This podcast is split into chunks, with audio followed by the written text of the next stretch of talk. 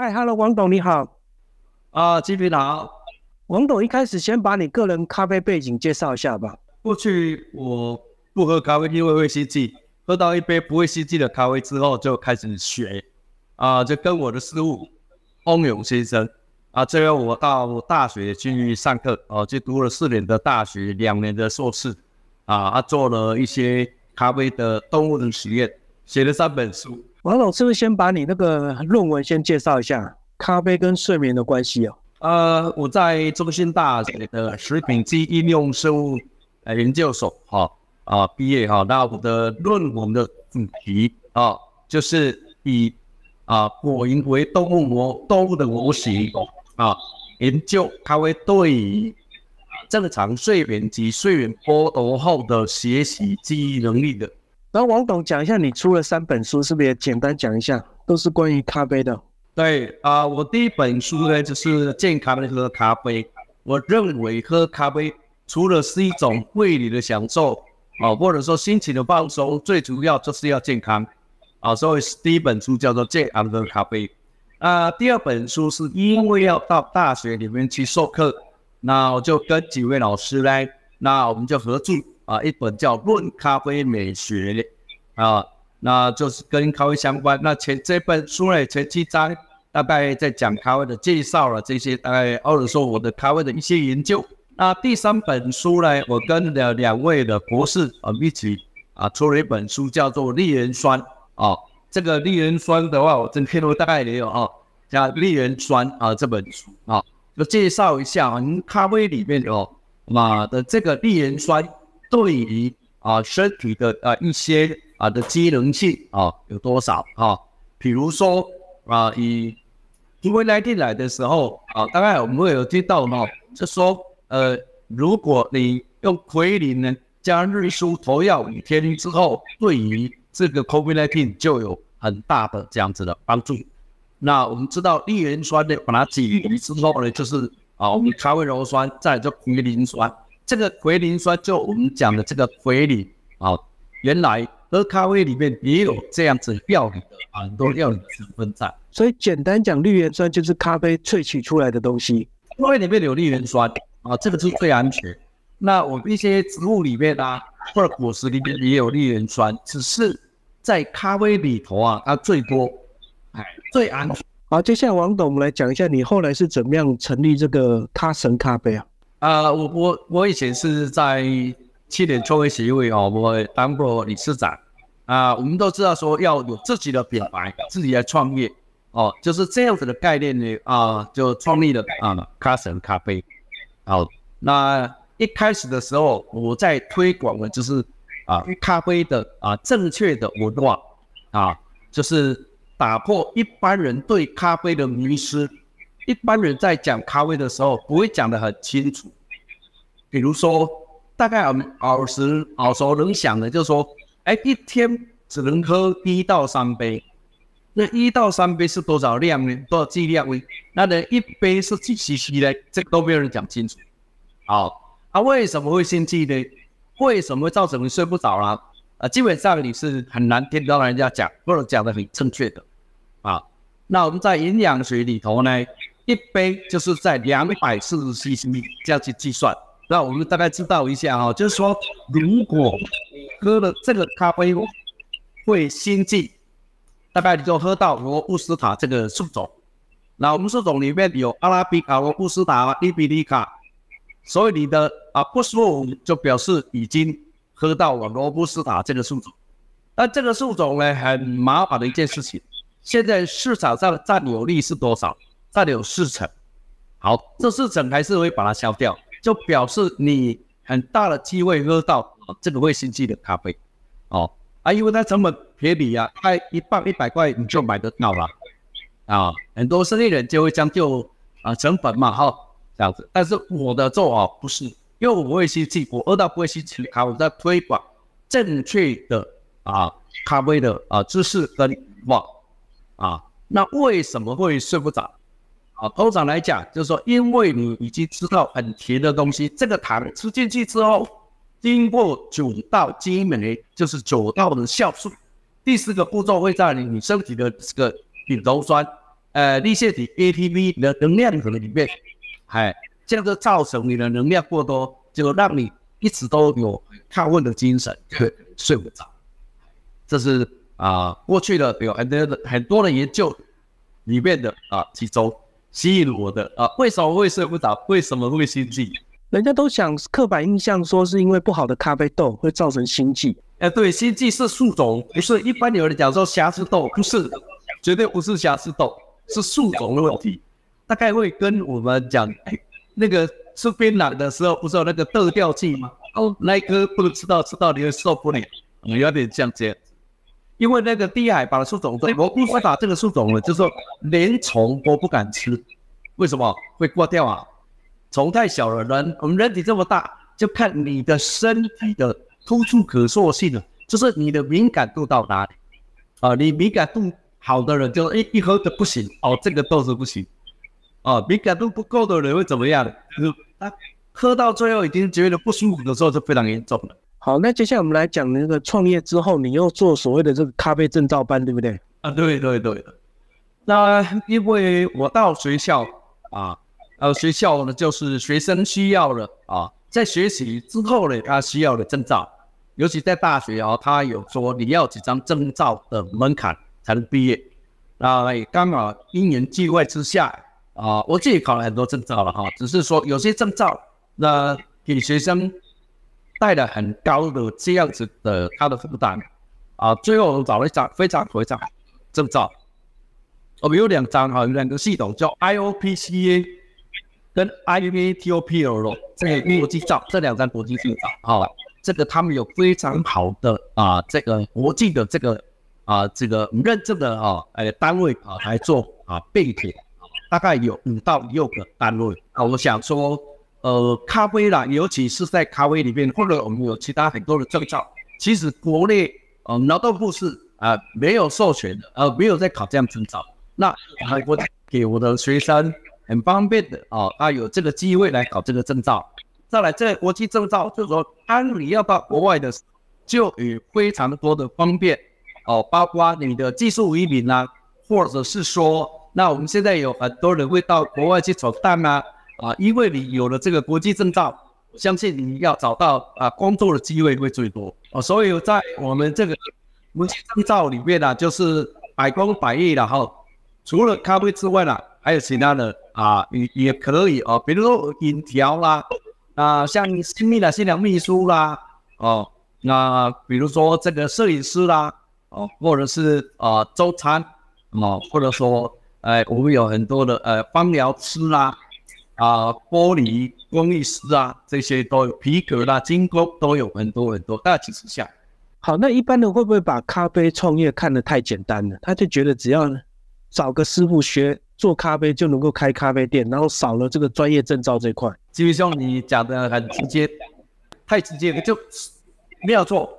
非常多的人哦，他有很多的这样的梦想，就是说，哎哎，我开开个咖啡厅啊，里面的话就这样子的，放着轻音乐，我也很轻松，那客人来我的这个咖啡啊，就那边喝咖啡啊啊，就这样非常优雅。但是我的任务这样很快就倒了，为什么？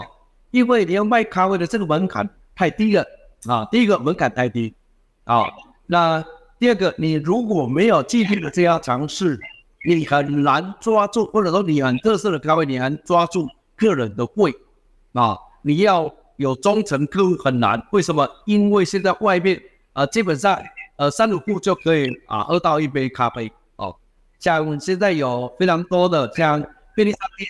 所以要啊具备有自己的特色，那再来就是你要有办法跟客人的互动啊，现在就这个互动是很重要，要不然都随便到便利商店买了一杯就走了，也不用互动啊。好，那我们要让啊我们的客人有忠诚度，我们要塑造出自己的专业。啊，的确你的咖啡要好喝了，好，这个都有各项呃的条件都要具备。但是我觉得有时候遇到真的太专业的咖啡师，对我们这个不太会喝咖啡也是个痛苦，因为他问的很多细节我们也答不出来。你要酸一点，你要带什么果香不果香的，这也是其中一个问题。所以有时候我过去上课，我跟同学讲，就说当你听到了啊这个所谓的这样咖啡师讲了哦，大概三到五种以上的这个咖啡里面的香气的时候，你就开始怀疑了，真的吗？因为你不出来嘛，哦，你只能讲出大概类似什么味道。为什么人的啊味蕾跟嗅觉，味蕾还好，可是你的嗅觉，你的判断还是有点困难啊。那我们如果你是一个专业的啊咖啡师呢，就就是要你要学去渐进的啊去跟你的客人慢慢的带入。而且是他能够啊很快就可以理解的，用比较简单的方式啊，比如说你从胃里的开始，你喝第一口你的感觉是什么？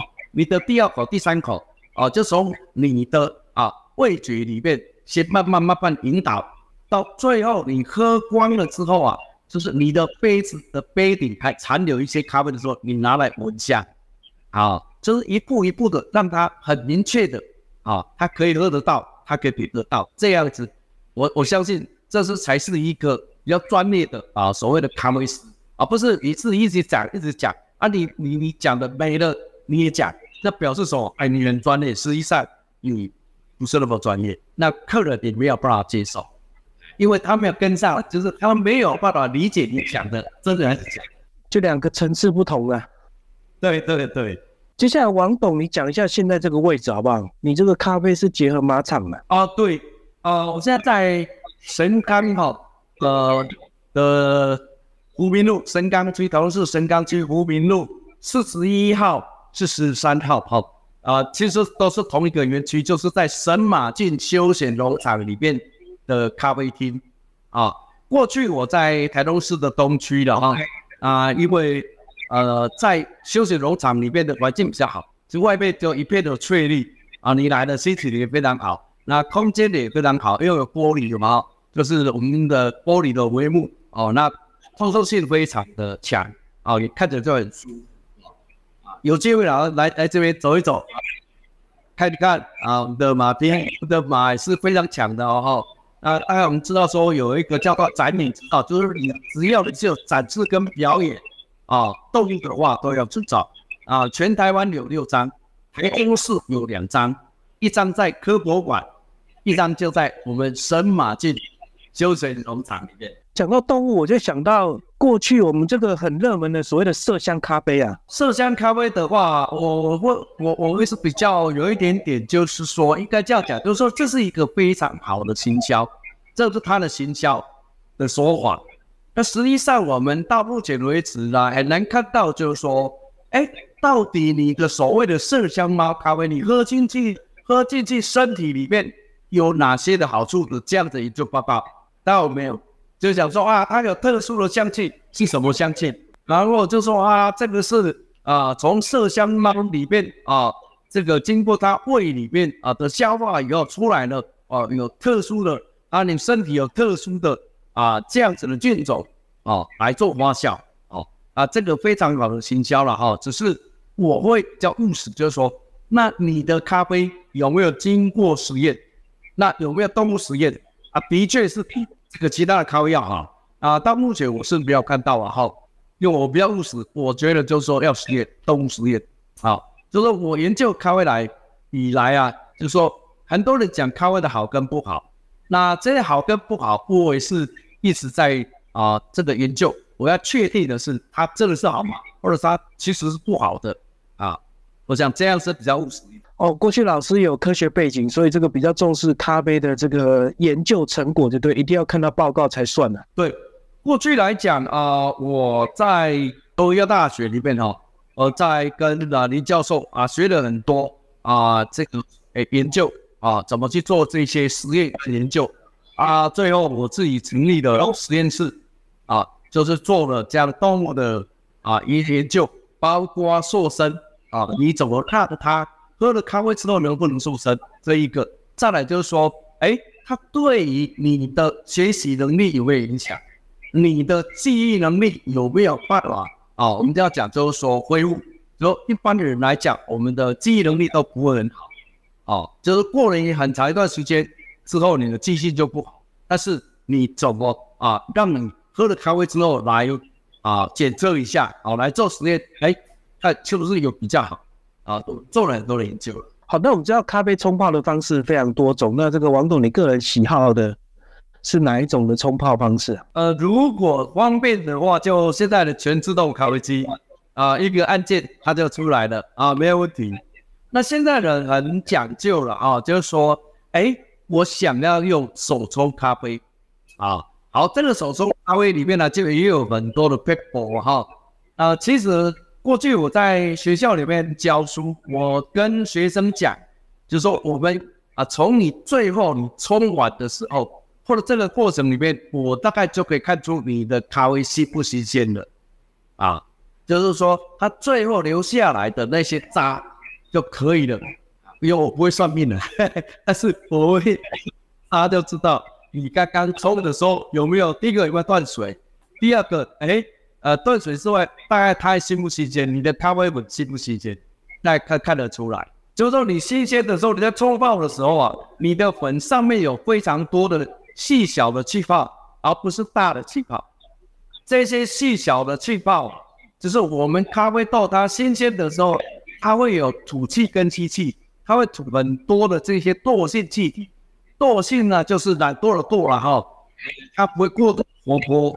啊，它的温度会比较低，但是吸了之后它就会吐出来。当它吐出来的时候，就会产生很多微小的气泡。但是如果它今天不新鲜的，那这些气泡也跟着没了，因为它不会煮。好，那我们讲到咖啡，除了一般休闲用，也有很多人是把它当做功能性，对不对？甚至所谓的防弹咖啡、瘦身咖啡。我比较不不建议，就是说你加了很多的添加物哦。这个就会破坏了原来咖啡啊，它好的啊一面，因为呢，呃，咖啡里面它有非具有非常多的这些药理的成分啊，比如说我们讲的绿原酸嘛，哦，这是药用药里面的一种，咖啡啦，哦，葫芦巴碱化合物啦，香基胡兰醛啦，啊，乙烯胆碱啦，哦，有非常多的啊这些呃，基本上来讲。啊，咖啡豆啊，其实它本身就具有非常多的药，但是我们今天不是吃药，我们是在享受一杯非常好的咖啡。可是呢，它对身体的好，就好非常多研究里面就告诉我们说，其实你喝咖啡进去之后呢，对你的肝脏哦有保护的作用。为什么？啊，它有解毒的功能，可是不会让你的肝脏过度的工作啊，它也有平衡你的呃。以修炼呃胰胰岛素啊的这样子的功能，所以你吃完饭之后，你喝一杯咖啡啊，可以平衡你的血糖。那你喝咖啡进去之后呢，你经过检测都四十分钟到五十分钟，从你的血液、你的这个唾液里面去把它检测，这时候的咖啡因是最高。但经过三个小时之后，四个小时的时候，它已经递减到快没了。所以我们的咖啡也就不用担心什么。我下午两点又不不敢喝咖啡哦，这个都是一个心理因素，都是安慰剂哦，你都会怕哦。实际上，咖啡在你身上的半衰期差不多在四个小时啊，他大概就没了，不要担心。只是有一些人可能他体质不太一样，就是他今天喝茶都没有关系，忘了酒喝咖啡都没有关系，但是这两种就不能混在一起，混在一起就可能影响他睡眠。好，这个睡影响睡眠还要讲一下。就当我们晚上没有睡好的时候，明天一定会睡眠不长。啊，我们讲的就是说，度孤啊，列度孤，它可以度。你的度孤会影响到你的工作的能力或者学习的能力。这时候呢，怎么办？你再喝一杯咖啡，就暂时的阻断你的疲倦感，啊，恢复你的工作的能力或者学习的能力。这个是很重要。就是说，当你没有睡好的时候，你要记得还要再喝咖啡。那你昨天晚上没有睡好呢？那你今天就会提早睡，因为你也没有度过啊，你没有睡眠补偿啊，所以你今天晚上会提早睡。那你明天早上很早就会起床，为什么？因为它的充电速度很快，就让你非常好睡啊啊，很快就充饱了啊，这个都可以试试看，因为我很多的例子。啊，王董最后对一些年轻人想要靠咖啡创业有没有一些建议？因为我觉得这个咖啡创业相对容易，可是好像导电的速度也非常快。哈哈，呃，哎，这个这个金皮兄你说的太好了，哦，这个因为我们很多人哦都是有一个梦想啊，太多了，这个梦想就是开开这个咖啡厅。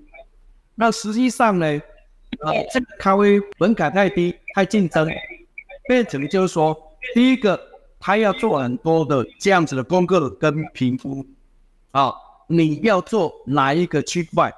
在咖啡里面有很多的区块可以做嘛，哦，比如说，哎，你是要卖生豆吗？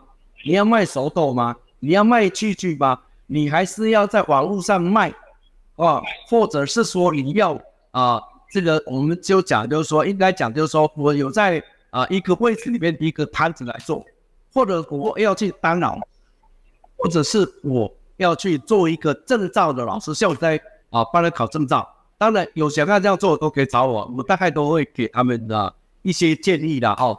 找我的话，我都到约好时间，我大概会给他们分析。就看他们原有的资源是什么，他的强项是什么，因为每一个人的强项不一样，那我们去评估之后给他一些建议，希望这些年轻人就少了这样子的失败的机会。因为我还现在还是那个青年创业呃协会的啊啊这样的一员哦，我们都希望说大家帮助大家，我可以帮年轻人没有问题，所以也是有协助辅导创业就对了，不是只有专单纯的考证照。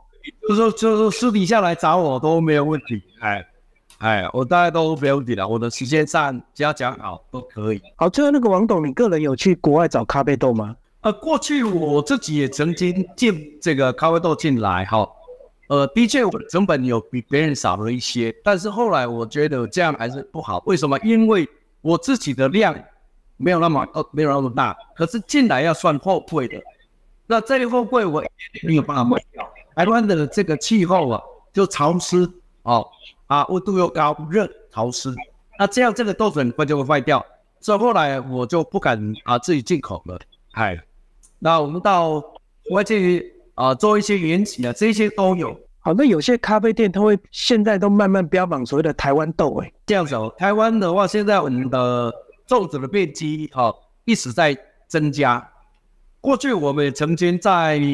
呃，一年多前、两年前哦，我们也做了一个计划，就想要在台东这个地方，那我们要办的一个活动，就是咖啡自由日的宣言，就说我们很想要把台湾的原住民的啊部落的这个咖啡呢，去做一些风味的定序，风味定序，就说比如说在泰鲁格，我的咖啡有哪些味道啊？我在呃这个呃成功啊有哪些味道？啊，那我在啊这个五个会有什么味道，或者说我在西丽乡有哪些味道？但是因为那时候因为疫情啊严重了，那我们的原民的部落呢啊，他们就说啊，他们就封村了，就不进去了啊。那我们啊，那这一种话呢，我们大家都明白，我一直到现在都还没有做持续，要不然我们希望说把台湾咖啡的啊这样风味去做定序。啊，让我们的旅游的这个产业呢，可以啊更风行。就是你到了这个地方，你到了泰伦格，一定要去泰伦格这边的咖啡。国外的人也会因为啊台湾啊的咖啡啊，他到台湾来来享受一下不同地方的文化，好不好？啊，不同地方的特色的这个咖啡啊，那我们希望这样做，但是。呃，还要再努力了。所以台湾咖啡豆的问题是不是产量不太够，然后相对成本高这样子？啊，对啊，台湾来讲哦，就是我们第一个，我们种植面积也不大哦。那台湾毕竟是不大哈，所以个人种植的面积也不大。那我们的这些采收的成本，大概我们都是年岁比较大的人比较好。这年岁人比比较大的人呢，其实在体力上它不足了，所以它的产能也会影响。它的成本就会增加，哦，这个是对台湾来讲哦，还要再努力。再来就是说，你的种植的这个方式可能还要再参考一下，可能啊还要再学，继续进修哦。毕竟国外是好几世纪了啊，什么呃这个种植里面要怎么去做修正，他们很清楚。那台湾来讲，呃，在咖啡还是哎刚起步没多久。还是要再努力了，好啊。再来就是说，你你种植一定要呃收成好。再来也就是它的精致过程，哦，就是你采收下来以后，你要日晒吧，你要水洗吧，你有没有办法让你的咖啡的风味更好，然后安全？这个是也是很重要的了哈。要得到一杯咖啡，的确是不容易了。好，最后王董，我们来讲卡神咖啡，你个人有没有一些特色招牌的一个风味？目前来讲哦，就是我有我自己的招牌咖啡，叫做卡神香浓。好，那我所有里面的咖啡啊都是单品，只有这个咖啡它是黄金比例的配方，就是我要让人家感受一下，就是我自己的特色，所以就有一个叫做卡森香浓这样子的咖啡哦，黄金比例的配合哦。就一般人的他混合豆有很多的用意啊，到底是我要成本低吗，还是我风味要好？我选择我要我的风味好，哎，让客人一喝，除了香又浓啊，这个是我的招牌，叫卡森香浓。好，谢谢王董为我们介绍卡森咖啡，谢谢，谢谢金宇，谢谢谢谢大家。